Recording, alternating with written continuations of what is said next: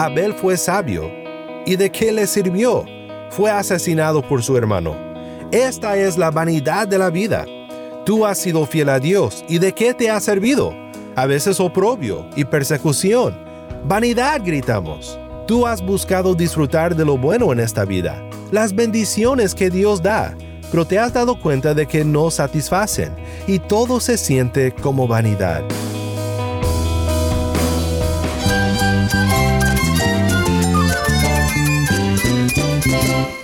Cristo es la esperanza. Cristo es mi Señor y mi Salvador. Cristo ha transformado mi vida. Cristo es la viña. Separado de Él, nada puedes hacer. Cristo es el camino, la verdad y la vida. Jesús es mi todo. El único descanso, la única paz verdadera es con Jesucristo. Estás escuchando a El Faro de Redención. Cristo desde toda la Biblia para toda Cuba y para todo el mundo.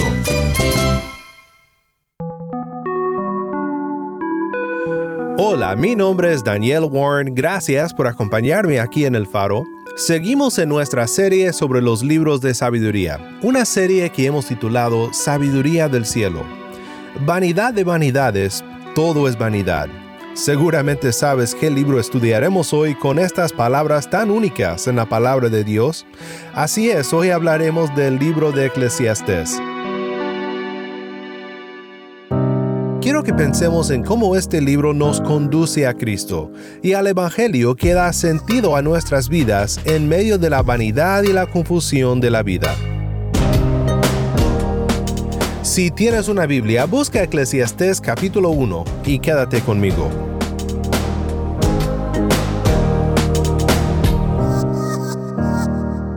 El faro de redención comienza con Dependiente de tu amor, canta libres en Cristo.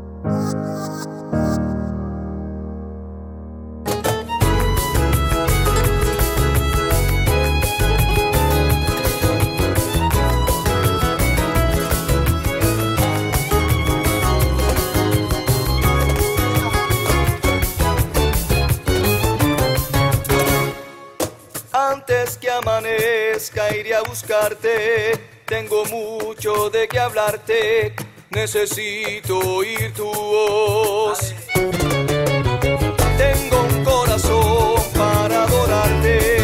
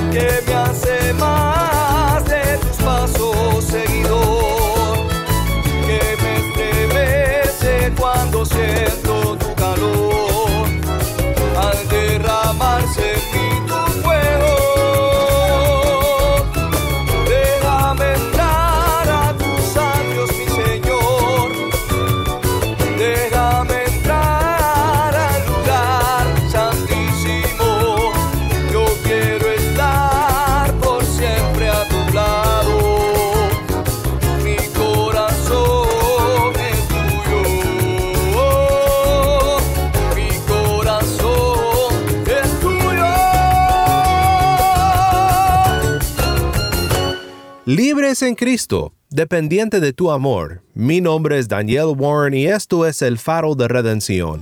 Cristo desde toda la Biblia, para toda Cuba y para todo el mundo.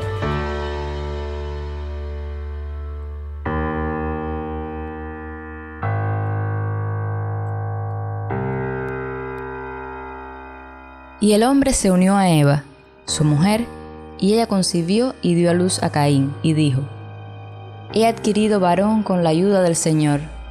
Después dio a luz a Abel su hermano, y Abel fue pastor de ovejas, y Caín fue labrador de la tierra. Al transcurrir el tiempo, Caín trajo al Señor una ofrenda del fruto de la tierra. También Abel, por su parte, trajo de los primogénitos de sus ovejas y de la grasa de los mismos. El Señor miró con agrado a Abel y su ofrenda, pero no miró con agrado a Caín y su ofrenda. Caín se enojó mucho y su semblante se demudó. Entonces el Señor dijo a Caín, ¿por qué estás enojado y por qué se ha demudado tu semblante? Si haces bien, no serás aceptado, pero si no haces bien, el pecado yace a la puerta y te codicia, pero tú debes dominarlo. Caín dijo a su hermano Abel, Vayamos al campo.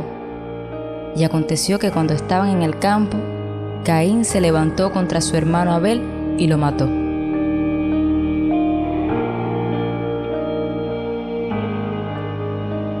Ustedes, en cambio, se han acercado al monte Sión y a la ciudad del Dios vivo, la Jerusalén celestial, y a miríadas de ángeles, a la asamblea general e iglesia de los primogénitos que están inscritos en los cielos, y a Dios, el juez de todos, y a los espíritus de los justos hechos ya perfectos, y a Jesús, el mediador del nuevo pacto, y a la sangre rociada que habla mejor que la sangre de Abel.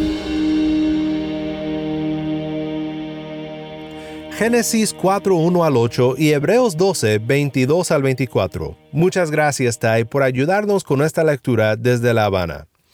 Hoy llegamos al libro de Eclesiastés en nuestro estudio de los libros de sabiduría en la Biblia. El título de este mensaje es La sangre de Abel, la sangre de Cristo y el libro de Eclesiastés. Te quiero proponer lo siguiente que pienses conmigo en la sangre de Abel y la sangre de Cristo y cómo tienen mucho que ver con el libro de Eclesiastés, ya que esta relación es importantísima para entender tu vida y el significado que encontramos en la vida. Es mi deseo que lo que consideramos juntos hoy te haga pensar profundamente sobre la historia de la redención y cómo Eclesiastés contribuye a esta historia, cómo produce en nosotros un profundo sentimiento de satisfacción y significado en Cristo Jesús. C.S. Lewis una vez escribió, Se habrán percatado ustedes de que la mayoría de los perros no son capaces de entender cuando se les señala algo. Si le señalamos la comida que hay en el suelo, el perro, en lugar de mirar en esa dirección, nos huele el dedo. Para él un dedo es un dedo y nada más. Su mundo solo son hechos, sin significado. Pues de seguro si tienes un perrito en la casa, sabes que lo que Luis observa es verdad. Pues el libro de Eclesiastés me recuerda a esto. El autor agoniza y se consume con la creación, la vida, las experiencias. Todas estas cosas señalan hacia algo mayor, como cuando señalamos con el dedo a la comida. Pero como el perro, el autor no puede dejar de mirar al dedo. Él probó todo lo que la vida ofrece y lo encontró vacío. Y como Él nos revela a lo largo del libro, toda su vida fue una lección en entender lo que la creación nos señala. Aprendió a levantar su mirada del dedo, de la creación, hacia lo cual este dedo apunta, hacia el Creador. La identidad del autor del libro ha sido el tema de mucho debate, pero mínimo podemos decir que cuando leemos este libro, el autor desea que pensemos en el rey Salomón. Más allá de eso, pues no hay que pasar mucho tiempo ahora pensando en el debate. El nombre que nos es dado en el libro es El Predicador, y así haremos referencia al autor en este estudio. El día de ayer vimos cómo el libro de Proverbios nos presenta la sabiduría del cielo en blanco y negro. Es decir, la mayoría de los proverbios se adhieren a lo que podemos llamar el principio de retribución, Los justos reciben su recompensa y los pecadores reciben la pena de sus pecados. Pero en Eclesiastés el predicador saca sus pinceles y sus pinturas y nos pinta un amplio panorama de casi todas las excepciones. Pero ¿qué de esto y qué de lo otro? ¿Y por qué pasa lo siguiente? Pues Proverbios comienza con el temor de Dios y delinea el tipo de vida que refleja este temor. Eclesiastés por el otro lado, no empieza con el temor de Dios, sino llega a ello como conclusión a toda la locura que existe en este mundo caído. Así podemos ver cómo Eclesiastés contribuye en la historia de la redención una profunda vista de la caída del hombre y del caos que resultó de la misma. En Génesis capítulo 1 se repite una y otra vez, y Dios vio que era bueno, y Dios vio que era bueno una y otra vez. Pues con eso en mente, escucha ahora Eclesiastés capítulo 1 y nota lo que el predicador repite una y otra vez.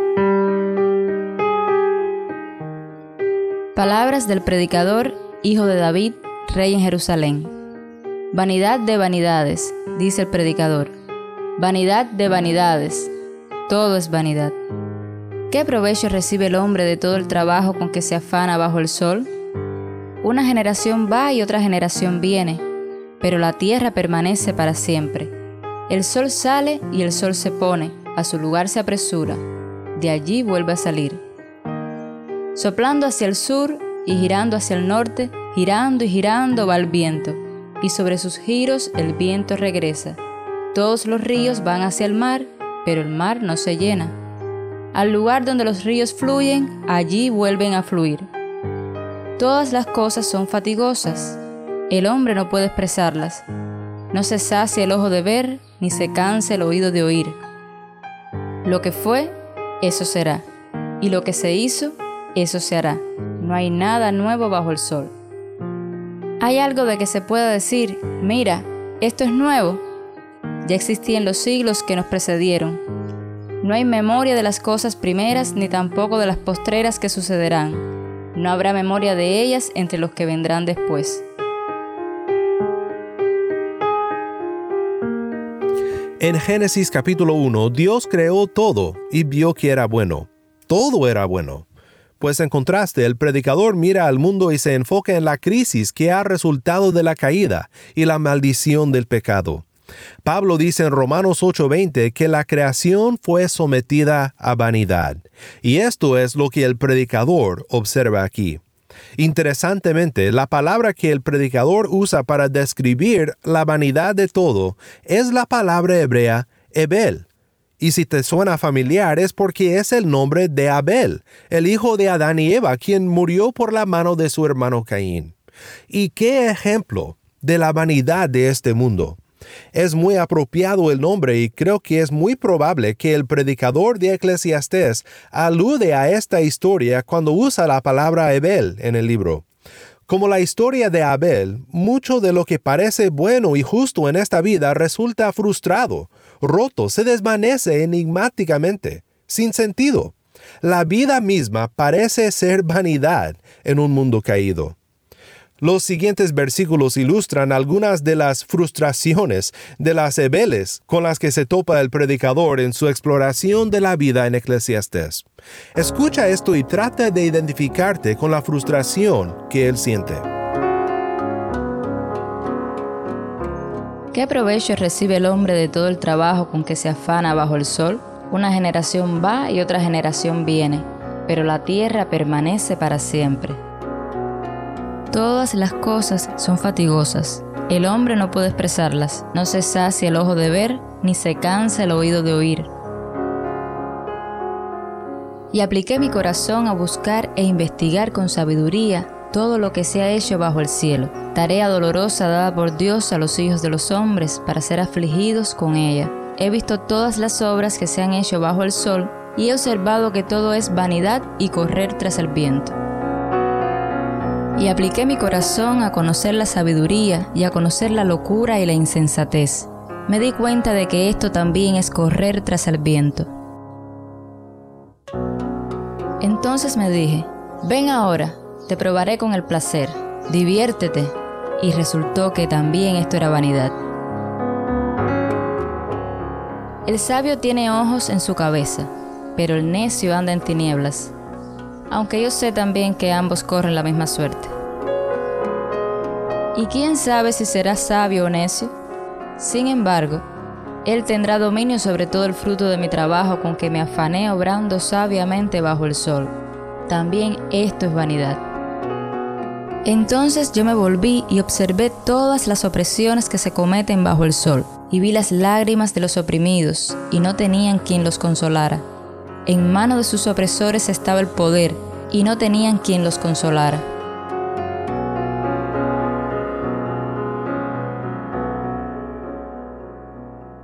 Y estos son solo los primeros cuatro capítulos, si lo puedes imaginar. Esta voz de desesperación que oímos en Eclesiastés, la vanidad de la vida, la Ebel de la vida, es lo que clama la voz de la sangre de Abel. En Génesis 4.10 Dios dice, La voz de la sangre de tu hermano clama a mí desde la tierra.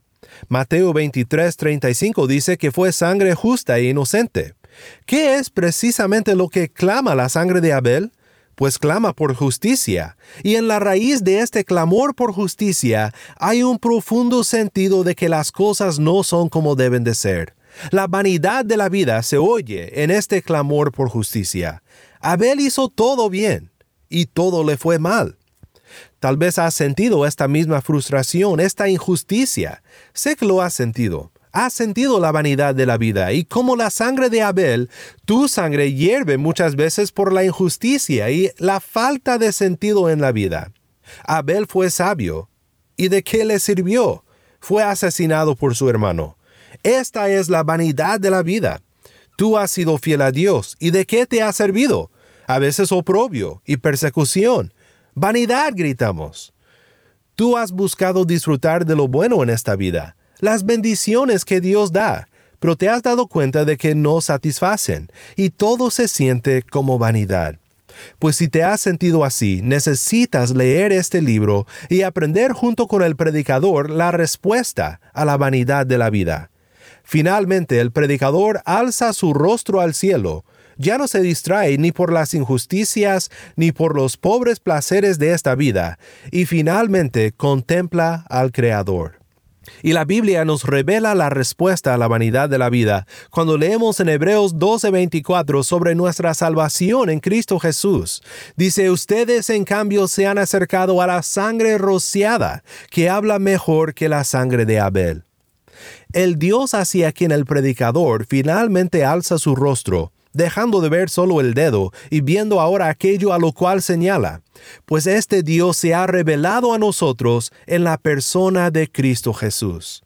Cristo contesta cada pregunta, cada frustración y cada anhelo que Eclesiastes presenta. A final de cuentas, el predicador llega a la siguiente conclusión. La conclusión, cuando todo se ha oído, es esta. Teme a Dios y guarda sus mandamientos, porque esto concierne a toda persona. Porque Dios traerá toda obra a juicio, junto con todo lo oculto, sea bueno o sea malo. Eclesiastés 12, 13 al 14. Por si esto no suena como una conclusión muy llena de gracia, recuerda que para el corazón de fe, tememos a Dios como aquellos que han sido adoptados como hijos. Es una reverencia como de un hijo y no como la de un esclavo.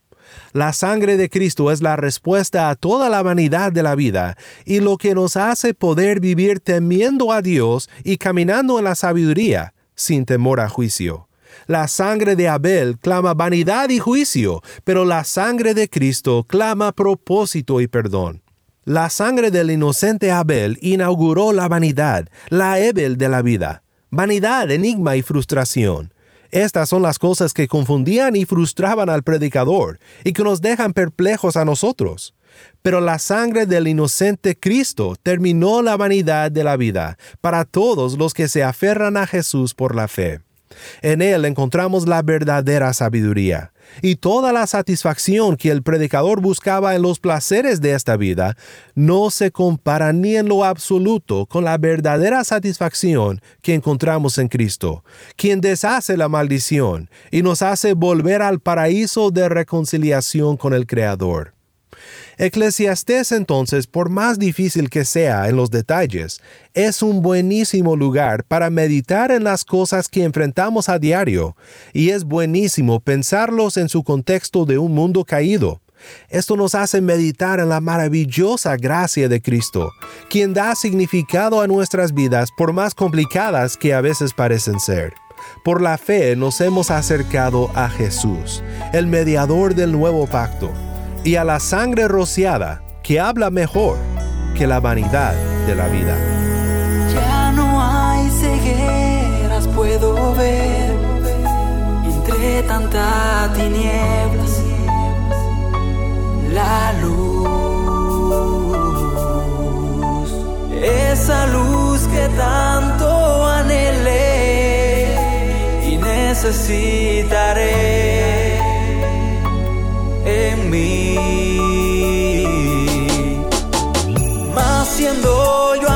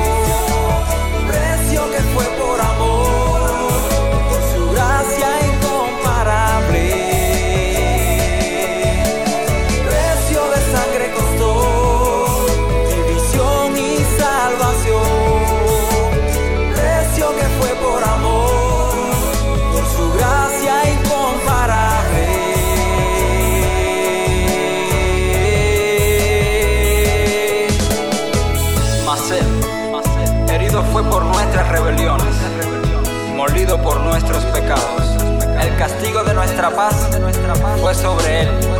Y por su llaga fuimos nosotros curados. Quiero transmitirte un mensaje, escucha.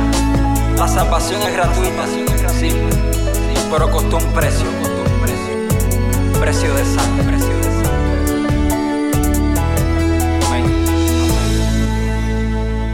Precio de sangre canta Alian Díaz. Mi nombre es Daniel Warren y esto es El Faro de Redención.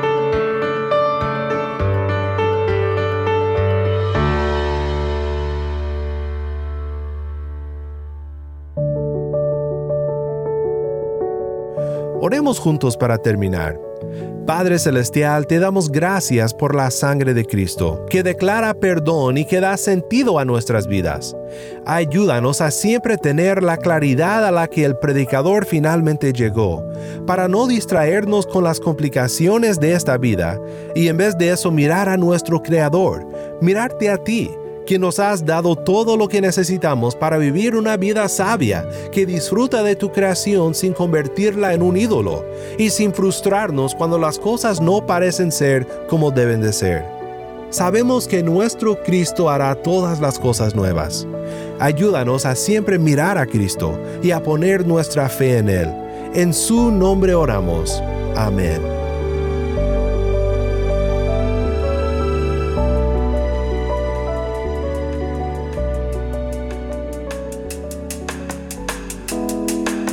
Si estás en sintonía fuera de Cuba y deseas seguir escuchando contenido cubano como este, ora por nosotros y considera unirte con nosotros financieramente para seguir proveyendo este espacio para la voz del pueblo de Dios en Cuba. Para más información sobre el faro y sobre cómo puedes ayudar, visita nuestra página web elfaroderedencion.org. Nuevamente nuestra página web elfaroderedencion.org. ¿Tienes una historia que contarnos sobre cómo el faro de redención está impactando tu vida? Mándanos un correo electrónico a ministerio arroba ministerio arroba o si te es más fácil, puedes enviarnos un mensaje en WhatsApp. Nuestro número es 1-786-373-4880. Nuevamente nuestro número de WhatsApp 1-786-373-4880. Y no olvides buscar el perfil del Faro de Redención en Facebook, Instagram y Twitter donde encontrarás diariamente más recursos para animarte en tu fe.